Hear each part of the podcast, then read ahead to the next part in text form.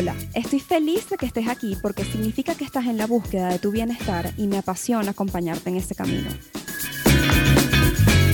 Mi trabajo me ha asignado un puesto en primera fila en el espectáculo que significa el hecho de ser humano, donde sufrimos, gozamos, aprendemos y enseñamos.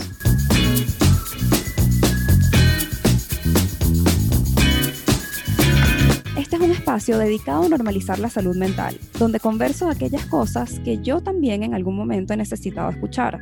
Te hablo un poco desde mi academia y mi experiencia, pero sobre todo desde mi propio trayecto personal en terapia. Yo soy Ariana Sánchez, alias Ariana con doble N. Soy psicóloga y promotora de bienestar y este podcast no es terapia.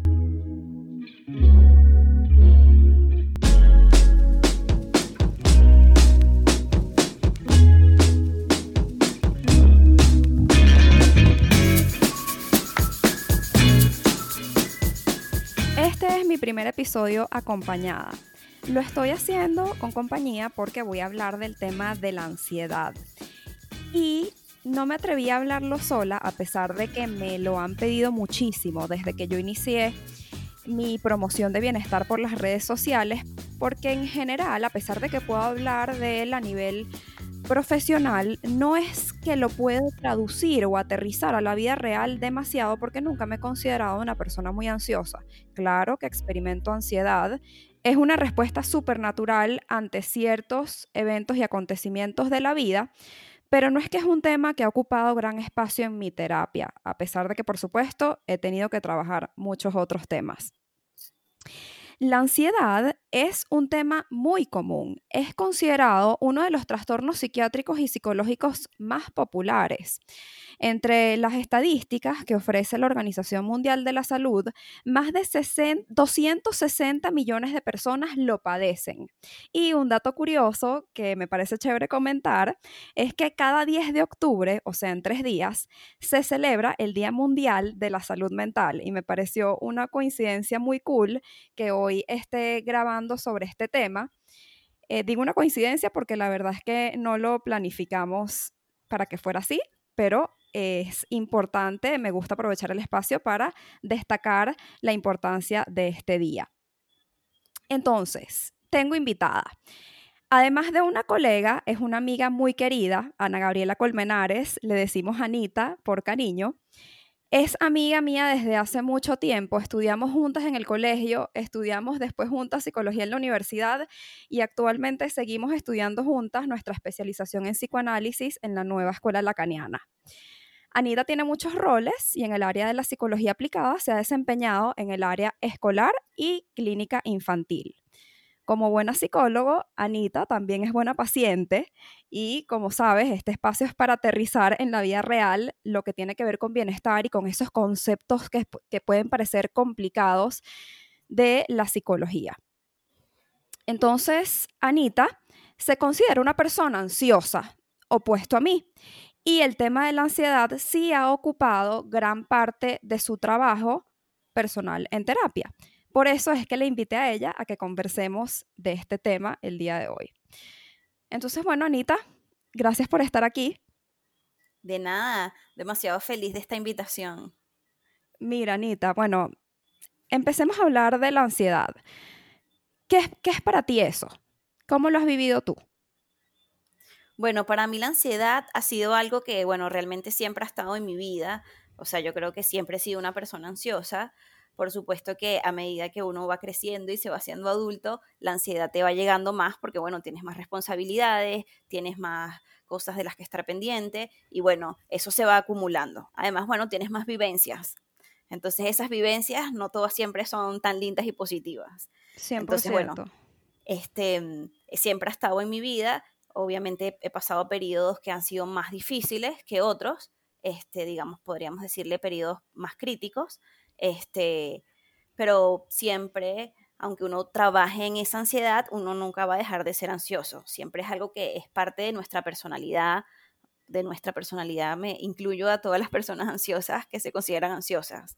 Este, pero realmente es algo que se puede trabajar muchísimo y que te ayuda a sentirte mejor. Nunca vas a dejar de ser ansioso, pero puedes aprender a llevarte bien con tu ansiedad.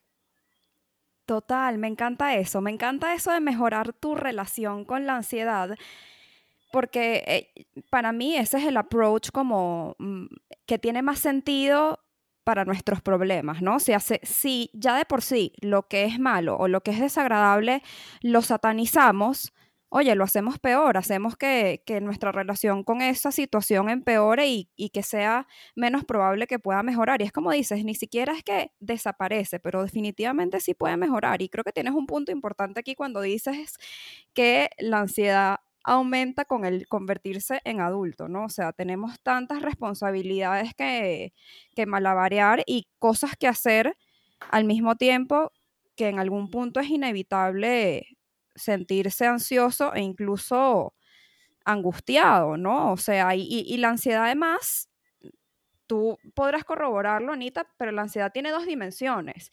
Tiene la, la dimensión del pensamiento, cuando solamente este, se trata de ideas que te vienen a la cabeza, que te vienen un montón, y también tiene una dimensión física, ¿no? Porque la ansiedad puede llegar a tomar el cuerpo hasta el punto en el que experimentamos unos síntomas tipo sudoración, taquicardia, eh, imposibilidad para hablar. ¿Cómo lo sientes tú? Bueno, eh, ciertamente, tiene un componente, en, primer lugar, bueno, mental. Los pensamientos van a millón este, la mayoría del tiempo y eso es muy beneficioso en, ciertos aspectos laborales, por ejemplo. Yo soy psicóloga, pero no solo trabajo en psicología y a veces para tomar decisiones, para hacer planes a futuro, para ver posibles panoramas, bueno, esa ansiedad que te acompaña es súper positiva porque te ayuda a evaluar con, rápidamente muchos escenarios a la vez, muchos posibles escenarios. Pero a la vez, este, a veces cuando no está canalizada esa ansiedad en, por ejemplo, esto, ver distintos panoramas, este, la ansiedad te puede llegar a atormentar. este, a paralizar incluso, ¿no?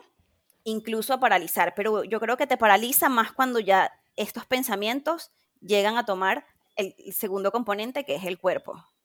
Claro. Porque a lo mejor puedes tener muchas ideas en la cabeza o muchos pensamientos y además que esos pensamientos van a millón y las, un pensamiento con otro con otro en milisegundos y en un minuto pensaste, bueno, todo. En el apocalipsis. En el apocalipsis, exactamente. Entonces, bueno, ya cuando llega a tomar tu cuerpo, este, ahí ya la cosa se vuelve un poco más complicada. ¿Por qué? Bueno, complicada no, pero más difícil de controlar, diría yo. Sobre claro, incluso miedo. Incluso miedo, porque es eso, es ese miedo, ahí sí sientes el miedo que te paraliza. Obviamente va a depender de cuáles sean tus, los síntomas frecuentes que pueda tener la persona. Este, a lo mejor hay personas que empiezan con un pequeño dolor en el pecho, este, y, como es cotidiano o como no es tan grave, no le prestan atención y lo van dejando pasar y, dicen, ay, bueno, no pasa nada. Pero bueno, cuando realmente toma el cuerpo por completo, que puede ser llegar a tener un ataque de pánico o un ataque de ansiedad, este, cuando ya llegas a ese punto, bueno, ahí es donde empiezan las sudoraciones, las palpitaciones, este, la falta de respiración, este, y, y como un dolor en el pecho un poco más pronunciado, o sea que de verdad te falta el aire. Sí, es cierto, es cierto que toma la dimensión del cuerpo.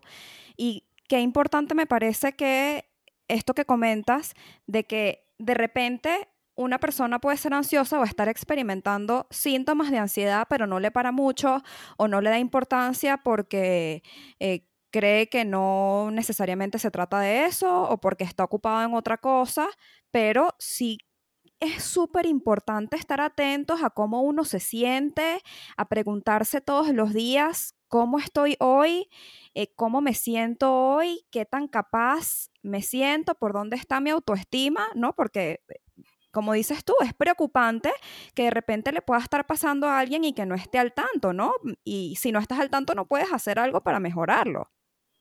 Es que yo creo que justo ahí es donde está la clave de, de, esta ansiedad o sea, yo, si tú me preguntas a mí, obviamente yo estoy hablando desde mi experiencia, bueno, de mi vivencia personal, este, para mí es un tema de que yo considero que uno empieza a buscar ignorar todo lo que te incomoda.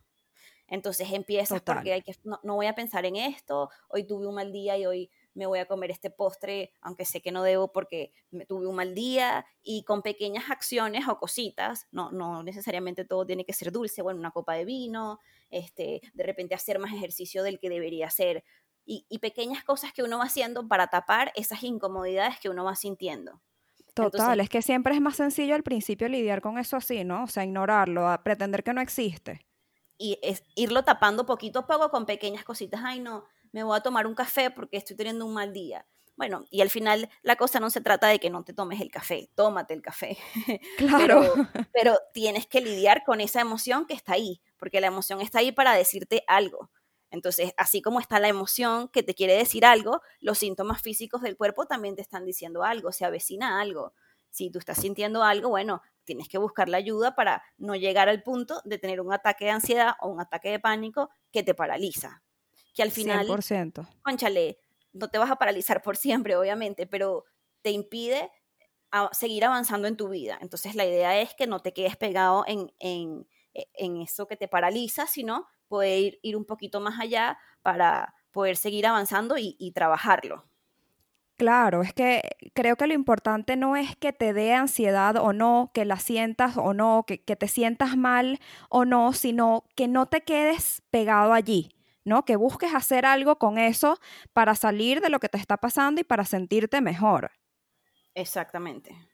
Mira, y bueno, entre las muchas cosas que se puede hacer para eh, salir de allí, para mejorar esa situación, que obviamente aquí eh, la idea es que conversemos de ellas porque, bueno, eh, yo tengo una cantidad de herramientas, tú tienes otra cantidad de herramientas y probablemente alguien que que nos esté escuchando, pues alguna de esas herramientas le, vendrá bien en algún momento, ¿no? Y una de esas es la medicación.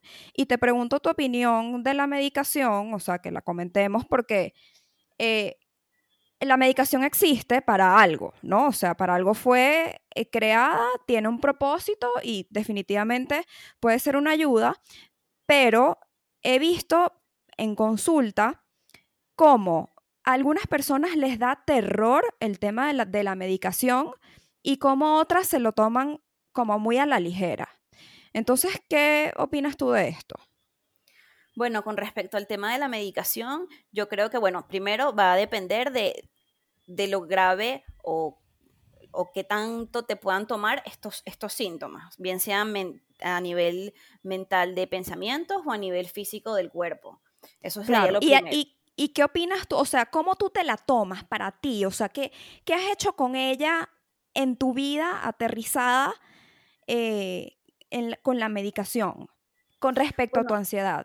Yo creo que la, medicación es necesaria para salir de la crisis cuando, cuando ya llegas al punto de que tienes un ataque de ansiedad, de que te está palpitando el corazón a millón y que de verdad no puedes respirar no necesariamente inmediatamente en ese momento te tomas la pastilla, pero, pero ese es el momento de decir, mira, sí tengo que buscar ayuda, de verdad. O sea, esto no es algo que puedes manejar porque si no, no llegarías a ese punto tan extremo. Y ya cuando llegas a ese si esos ataques, y sobre todo si esos ataques son frecuentes. Exactamente. Y cuando ya llegas a ese punto, ya tienes que recurrir a ir a un médico que, sea el que te brinde el récipe y, y, lo adecue a tu, bueno, a tu estado de salud qué va a ser lo que te vas a tomar y una vez ya estando ahí, obviamente acompañarlo, bueno, con terapia psicológica. Pero esta medicación, bueno, a la que todo el mundo le tiene tanto miedo, inevitablemente, bueno, no le tiene miedo porque por muchas razones, bueno, porque podría generar dependencia, porque, porque, porque yo no puedo superarme por mí misma mis problemas o lo que me pueda estar pasando, este, todas esas cosas, bueno, son cosas que pasan por la cabeza. y, eso que mencionas eh, pega, ¿no? Porque es como un golpe al ego, el decir, yo no puedo manejar esto solo, ¿no? Claro, 100%. Y necesito ayuda no, no solo para, para que alguien me escuche y me ayude a, descifrarlo, sino que necesito ayuda para, para poder seguir avanzando. Y para mí el tema de la medicación es, bueno, yo, yo tengo como una, una metáfora con, con la lavadora. Eh, por ejemplo, si la lavadora está andando a millón y tú quieres buscar una media rosada, no la vas a encontrar nunca, porque la lavadora se está moviendo. Exacto. Es lo que pasa con la cabeza cuando con la mente cuando, cuando estás sufriendo de ansiedad de, una, de un grado más elevado. Pero cuando te empiezas a tomar la medicación, no, no es que tus problemas se desaparecen, pero tu, el ritmo con el que se está moviendo la lavadora baja. Y al ritmo bajar, uno puede determinar qué es lo que me está generando esa incomodidad. O sea, en ese momento que la medicación empieza a hacer efecto, es que tú puedes como ver a tu alrededor. Conseguir la media rosada. Conseguir la media rosada, exactamente. Me encanta esta ver un poco y ver un poco qué es esto que, que te está generando esta ansiedad. Ojo, mm, uno, yo, yo pasé mucho tiempo en terapia intentando descubrir qué era eso que me generaba tanta ansiedad. Y si te soy sincera, ahorita este, te digo que no sé qué fue, no sé qué es. Es que debe haber este sido una, una mezcla de cosas. Siempre es una mezcla de cosas pero también intentar buscarle una explicación. Ojo, al final cada persona es distinta y a lo mejor alguien sí necesita saber, mira, fue esto lo que me detonó o lo que sea, pero yo, yo te diría, no busques, o sea, sí, escúchate para que puedas sentarte con tu incomodidad o con tus dificultades, para que tú puedas intentar ver por dónde puedes empezar a tomar acción para salir de, de ese estado de crisis pero realmente a lo mejor la explicación, dejar de buscar la explicación, a mí me ayudó a encontrar la solución. Como que... ¡Wow! Eso me parece súper poderoso. En qué aspectos yo podía trabajar, en qué aspectos yo podía tener un poco más de control. Yo, yo, lo digo como que no necesariamente es tener el control, es tener la sensación de control. Exacto, no es lo mismo. Este, es, que es así, el control es como relativo, ¿no? Es más una sensación que percibimos que lo que realmente podemos tener bajo control. Exactamente. Y por ejemplo, en esta situación, bueno, de pandemia, este, aunque nosotros querramos tener el control, hay una situación más grande que nosotros que ni siquiera es particular de cada persona ni de tu país, es una cosa mundial. O sea, tu sensación de control, o sea, tú tienes que trabajar mucho por tener mucha sensación de control, porque el control real no, no, no existe. No existe, y, no sabes cuándo lo vas a volver a tener, exactamente. Y ahorita que tomas este tema, que sacas, mejor dicho, este tema del control, este es un tema que a mí me toca particularmente, porque cuando mencioné al principio que a veces experimento ansiedad, siempre que el experimento tiene que ver con esta sensación de control. Y es algo que he tenido que trabajar demasiado en terapia, bueno, tú sabes, y me he dado cuenta que últimamente he estado como, está resurgiendo, está como otra vez más feroz mi sensación de control o mejor dicho, mi necesidad de estar en control, que 100% tiene que ver con este tema pandemia y que hay muchas cosas que están en la incertidumbre, ¿no? Entonces es como siempre estamos de alguna manera buscando ese balance para compensar por el lado que haga falta. Claro. Bueno, yo creo que ese tema del control también tiene mucho que ver con nuestras expectativas. Como que a veces tenemos unas expectativas con unos ideales que no es que son imposibles de alcanzar, se puede alcanzar, pero realmente cuánto te cuesta eso a ti emocionalmente. O sea, ah, ahí es cuando tú tienes que ver, o sea, bueno, no tú, o sea, cualquier persona tiene que ver realmente si todo eso que yo estoy haciendo para que para tener más sensación de control me está brindando bienestar o me está generando más incomodidad, porque si lo que te genera es más incomodidad, conchale, este, a lo mejor ese no es el camino. A lo mejor sería ajustar un poco a las expectativas a lo que realmente sí puedes lograr o, a lo que está en tus manos lograr. Este, Chama, yo siempre le digo a todo el mundo, a todas las personas con las que trabajo, que las expectativas no son buenas amigas. Porque nos hacemos unas expectativas en nuestra cabeza imaginarias, entonces luego ocurren los acontecimientos que no son iguales a nuestras expectativas y nos terminamos frustrando. Entonces, es preferible no hacerse expectativas, que no es lo mismo que no tener metas, ¿no? Porque obviamente que uno puede tener metas, aspiraciones, querer cosas mejores, querer este, más logros, etcétera, pero no es lo mismo que expectativas, porque al final cuando tu expectativa no ocurre, ¿de quién fue la culpa de tu frustración? Fue tuya, porque tú te hiciste esas expectativas en tu cabeza. Claro, yo creo que también es, trabajar con un poco metas realistas. O sea, no la meta del ideal eh, de, por ejemplo, tengo que comer mejor y en un mes bajar 20 kilos. Eso, eso no es, no es realista. Ah, no, bueno, por supuesto. O sea, eso no es nada aterrizado. Eso no es nada aterrizado. Entonces, oye, que las metas sean alcanzables, o sea, que sean cosas y, proponerte metas pequeñas, digeribles, picarlas en pedacitos y eh, logrando pocas cosas. O sea, poquito a poquito vas a llegar más lejos que, que si tienes una expectativa demasiado grande. Claro que al final, si no la cumples, que es lo que más probabilidad tiene de ocurrir, pues terminas frustrado, perdiendo esa sensación de control que te genera como consecuencia ansiedad. Exactamente. Y, y, yo creo también que una de las cosas que a mí me ha ayudado bastante es intentar mantenerme en el presente, vivir en el aquí y en el ahora, o sea, algo muy mindfulness. Pero eso es algo que realmente sí te ayuda. Y eso no implica que tú no tengas metas o que no puedas organizarte o que no puedas hacer un plan de vida. Simplemente. Que no sueñes, claro. Que, que, que tú, como tú te sientas, no dependa de lo que estás logrando. O sea, si logras cosas es es buenísimo y sigues creciendo, pero no, no de, o sea, tú, tú no dependes de lo que vas a lograr. Los logros sirven para ti, no, sé cómo explicarlo. Claro, una este referencia personal. Exactamente. Pero no, no, te definen, ¿no? Como persona y, y, no definen necesariamente tus habilidades, ¿no? Claro, claro que no. Mira, y con esto de el mindfulness, una de las herramientas más poderosas que ofrece esta técnica, el mindfulness, a eso me refiero, es la respiración.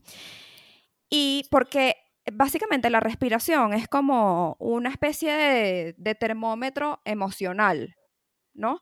Que nos indica, uno de los síntomas de la ansiedad es la, bueno, es la, es la taquicardia, ¿no?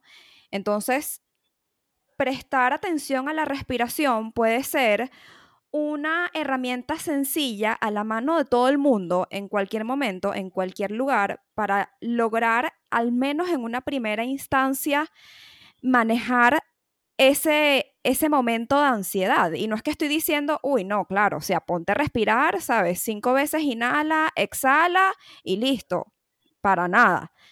Pero sí, de repente prestarle atención. Un poquito sí, porque a lo mejor estás teniendo un, un ataque de ansiedad en el que realmente no puedes respirar, tienes una taquicardia a millón y empezar a contar tu respiración va a hacer que te enfoques en otra cosa y que puedas bajar tus pulsaciones y poder empezar a respirar otra vez. Sí, de repente no cambia la situación, pero definitivamente sí la facilita, o sea, facilita que puedas, facilita ese mecanismo natural que tenemos de regulación emocional. Exactamente, en, en, medio de una crisis. Y bueno, si practicas eso en el día a día, obviamente te va a traer muchos beneficios. Total, esa herramienta me encanta. Y además yo creo que no es que una sola herramienta o una sola estrategia es la salvadora o la que es la que mejor funciona creo que se trata, y lo que, de lo que yo me he dado cuenta en mi experiencia, tanto en, en mi trabajo en terapia como el trabajo que hago con mis pacientes, es que al final lo que funciona no es una cosa, como te digo, sino como la sumatoria de distintas pequeñas estrategias que vas aplicando consistentemente y que en conjunto te ayudan a sentirse a sentirte mejor y eso se traduce en mayor sensación de control y mayor sensación de bienestar, ¿no? Porque al final el control está, lo que mejor puedes controlar es lo que tiene que ver contigo, ¿no? Lo de afuera, eh, pierdes tu tiempo. Sí, claro, como tú te paras frente a tus circunstancias. Exactamente. ¿Y qué empiezas a aplicar? ¿no? O sea, que no es solamente la respiración, o no es solamente proponerme cosas pequeñas, o no es solamente ir a terapia, o no es solamente la medicación en el caso de que sea necesario, sino esa pequeña, esa sumatoria de pequeñas cosas que vas aplicando que al final se vuelven en algo, en un trabajo grande que tú estás haciendo, ¿no? En pro de ti y, de que te sientas bien. Claro. Y además ese proceso es súper importante entender que ese no es un proceso como que lineal, ¿no? O sea, no es que tú aplicas todas estas herramientas y estrategias y entonces siempre te vas a sentir como que, el, aumento en tu sensación de bienestar siempre va a ser proporcionalmente un poquito superior cada día, sino es, es más bien como una montaña rusa, ¿no? No sé cómo te sientes tú con eso. Sí, exactamente, es una montaña rusa. De repente has trabajado mucho y has usado todas las herramientas y estás muy bien y de repente tienes una crisis, pero vuelves otra vez y retomas otra vez las otras cosas y vuelves a estar mejor. Obviamente no siempre vas a estar en crisis, pero si es algo que puede ir y venir y, y realmente eso no determina qué tanto le has dedicado a eso. O sea, puedes estar trabajando al 100% por sentirte mejor igual tener un retroceso. O sea, eso no implica que, lo estás haciendo mal. Eso es Total. Ni te hace mejor o peor persona, ¿no? Porque no, es importante que lo menciones, Anita, porque eh, e, esa es la, línea de, de, pensamiento de muchas personas. Sí, no, realmente no. Si tú tienes una recaída, vamos a decirle recaída, no quiere decir que lo estás haciendo mal. Si tuviste una recaída, lo estás haciendo bien, igualito. Simplemente tienes que continuar con lo que estás haciendo y eso mismo, reconocer tus emociones. O sea, permitirte sentir eso. Ah, bueno, estoy frustrada porque tengo un retroceso. Bueno, ajá, buenísimo. Pero ¿qué, qué otra cosa más me frustra? Porque, porque algo te hizo llegar ahí otra vez. Entonces, poder escucharte y sentir tus emociones y ver qué te quiere decir esa emoción para ver qué es lo que está pasando que, que tú puedas trabajar. Total, y además tener tener mucho en mente que las emociones, por muy desagradables que puedan ser algunas y por más de que en ese momento de esa crisis eh, la situación y la sensación no es agradable, entender que es pasajero, que las emociones son como olas pasajeras. Exactamente. Además que es imposible que, que estés en crisis todo el día. Claro. o sea, vas a estar de repente en crisis en un momento y vas a salir de eso. De repente, obviamente, sí, la sensación que puedas tener de, de no sentirte bien, este, puedes tenerla, bueno, más tiempo, obviamente, pero yo creo que si tú vas trabajando con eso, vas trabajando en tu día a día, este, vas intentando este, reconocer qué es eso que te detona, porque también eso es otra cosa. Hay cosas que te pueden ah, detonar. Porque puedes trabajar muchísimo, pero si eso que te detona lo tienes enfrente otra vez, es como si fueras alérgico. y es que no tienes, aquí nadie ha dado ninguna garantía de que no te vas a volver a sentir mal o que, o que la ansiedad no va a volver a ocurrir, ¿no? O sea, porque es eso, los, los, los detonantes a veces son circunstanciales incluso, ¿no? Es, es cuestión de cómo lo aprendes a manejar y que aprendas a manejarlo para poder salir de allí cada vez más fácil y más rápido, pero de alguna manera sabes que eso puede seguir siendo una posibilidad recurrente.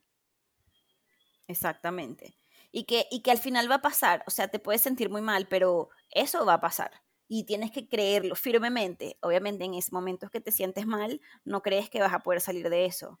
Pero ahí es donde tienes que aferrarte a, esa posibilidad de yo voy a salir de esto. Y cuando ya no estés en crisis, ¿qué puedo hacer para trabajarlo?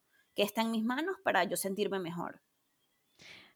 100%, eso me encanta porque no solamente tenemos que prestar atención a cómo nos sentimos cuando estamos mal, cuando nos sentimos bien también hay que prestar atención a eso. Y hago aquí un pequeño paréntesis para quien nos escucha. Si tú me sigues en Instagram, sabes que he estado por allí hablando recientemente del tema de hábitos y crear nuevos hábitos y que en cuarentena he incorporado y practicado un montón de hábitos y recomiendo tener un amigo, un compañero para crear hábitos. Y Anita ha sido mi compañera de retos, eh, sobre todo ahorita en cuarentena. Y ahorita que me pongo a pensar, de alguna manera, inconscientemente, no tan inconsciente, porque lo hemos conversado, pero no es que lo hemos denominado un reto, nos hemos propuesto y hablado mucho como de, mi día va bien hoy, ¿qué puedo hacer para mantenerlo? ¿no? O sea, escucharnos también cuando la cosa va bien. Claro, sí, darle como una valoración al día. O sea, si yo estoy, por ejemplo, del 1 al 10, siendo el 1 lo más poco y lo 10 lo más grande, del 1 al 5, ¿qué puedo hacer para, para cambiarlo? ¿Qué puedo hacer para cambiar mi día? Y si estoy del 5 al 10, ¿qué puedo hacer para mantenerlo? Como que uno mismo intentar buscar cómo sentirse bien. A lo mejor, no sé, no sonó el despertador, estás tarde, está lloviendo, todo es horrible en la mañana y tú dices, mira, yo tengo que cambiar mi día. Y, eso es una acción así, así, así. Es simplemente tomar conciencia. Yo quiero cambiar una decisión. yo quiero tener un, yo quiero tomar la decisión de tener un buen día. Porque que esté lloviendo y que me haya despertado tarde no va, no va a determinar mi día. Y dices, bueno, me voy a tomar este café y bueno, voy con todo eh, a afrontar mi día y te tomas el café y de verdad el día cambia. Claro, sí, lo que te gusta es el café, ¿no? La idea es que apliques claro, esto. Sí. O sea, bueno, dije el café por algo, digamos, algo así tan simple y cotidiano y, y que tenemos a nuestro alcance. Total, lo importante es que tú sepas, ¿no? O sea, que cada quien sepa qué es lo que de repente puede hacer, porque para cada quien significa algo distinto. Para mí muchas veces también es un café, eh, pero para cada quien es algo distinto y lo importante es conocer qué es lo que a mí me hace sentir mejor, ¿no?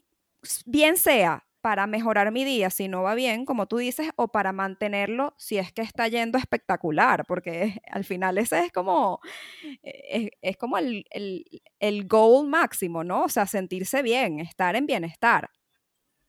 Exactamente. Me encanta eso.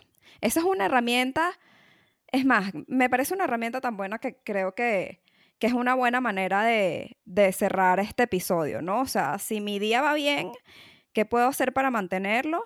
Y si no va tan bien, ¿qué puedo hacer para mejorarlo? Porque al final, como dices, tú, el, que tú te sientas bien no tiene por qué depender de los demás o de otra cosa fuera de ti. Y si permites que eso pase, volvemos nuevamente al tema del control y cómo eso aumenta o hace que alimenta que tú te sientas con baja sensación de control y entonces le des espacio a la ansiedad de que aparezca, ¿no? Claro. Y también un poco reconocer que no todos los días tienen por qué ser buenos. Ojo, uno intenta es verdad. llevarse a tener siempre días buenos, pero hay días que no son buenos y que no te sientes bien y que eso también Está bien. Sí, y está, también está bien. Y también tienes que sentarte a escucharte, qué es lo que no está bien y, permitirte sentirte mal un día o dos días o tres días, el tiempo que necesites. O la cantidad de días que lo necesites. Pero sabiendo que, que también es pasajero. Te vas a sentir mal, te vas a permitir sentirte mal, pero después tienes que seguir adelante y hacer un esfuerzo por cambiar tu día o cambiar tu cómo te sientes. Total, totalmente si así es como tú te sientes, tú que nos estás escuchando, si te relacionas con algo de esta conversación, aquí Anita y yo acabamos de compartir una cantidad de estrategias maravillosas y aterrizadas.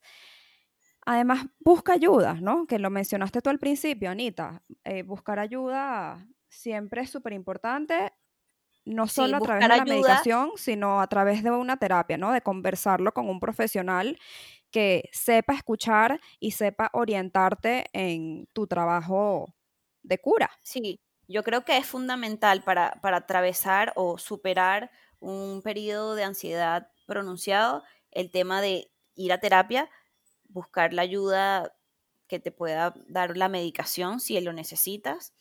Este, y bueno, por supuesto, tener relaciones interpersonales que te aporten y te sumen y, te acompañen en el proceso. Total. Y reconocer y respetar los propios límites emocionales de si sabes que con esta persona no te sientes bien o en esta situación no te sientes bien, oye, escúchate, escucha tus necesidades. Es la única manera en la que vas a poder atenderlas. Y sin duda, llevarlo a terapia es eh, una, una, bueno, una manera valiosísima, de las más efectivas para, para aprender a llevar esto, porque como ya sabes, no es que se soluciona, no es que desaparece, pero definitivamente puede mejorar. Claro, se hace llevadero. se hace más llevadero, porque es eso, ¿no? Es, es, mejorar tu relación, una relación que está allí. No la puedes escoger. Exactamente. Me encantó demasiado esta conversación. Anita, gracias por acompañarme. Gracias a ti por esta invitación y por permitirme contar un poco mi recorrido en este camino de la ansiedad, este, que sé que, bueno, algunas personas pudiera ayudar y buscar la ayuda que necesitan o plantearse las cosas que necesitan para sentirse mejor. Bueno, te agradezco muchísimo que hayas compartido aquí en este espacio, te hayas abierto un poco eh, sobre tu trayecto y tu manejo de la ansiedad en terapia en este espacio que precisamente no es terapia y para eso es, ¿no? O sea, como para aterrizar y normalizar esas cosas que, que bueno, que tienen que ver con nuestra salud mental. ¿En dónde podemos conseguirte, Anita? Danos tus coordenadas. Bueno, por Instagram Anita Colmenares. Sí, por Instagram. Aquí somos instagrameros. A mí me puedes conseguir como arroba Ariana con doble N. Por favor, si este episodio te gustó, si algo rescatas de aquí y crees que te puede funcionar a ti, tenerlo por allí a la mano para manejar cualquier situación que lo amerite, déjame saber. Te espero por allá por mensaje directo. Cuéntame qué te pareció y compártelo a alguien que creas que esta conversación puede serle útil para manejar su ansiedad en el día a día. Si me escuchaste hoy jueves, te recuerdo que un nuevo episodio sale todos los jueves. Gracias Anita. Bye bye.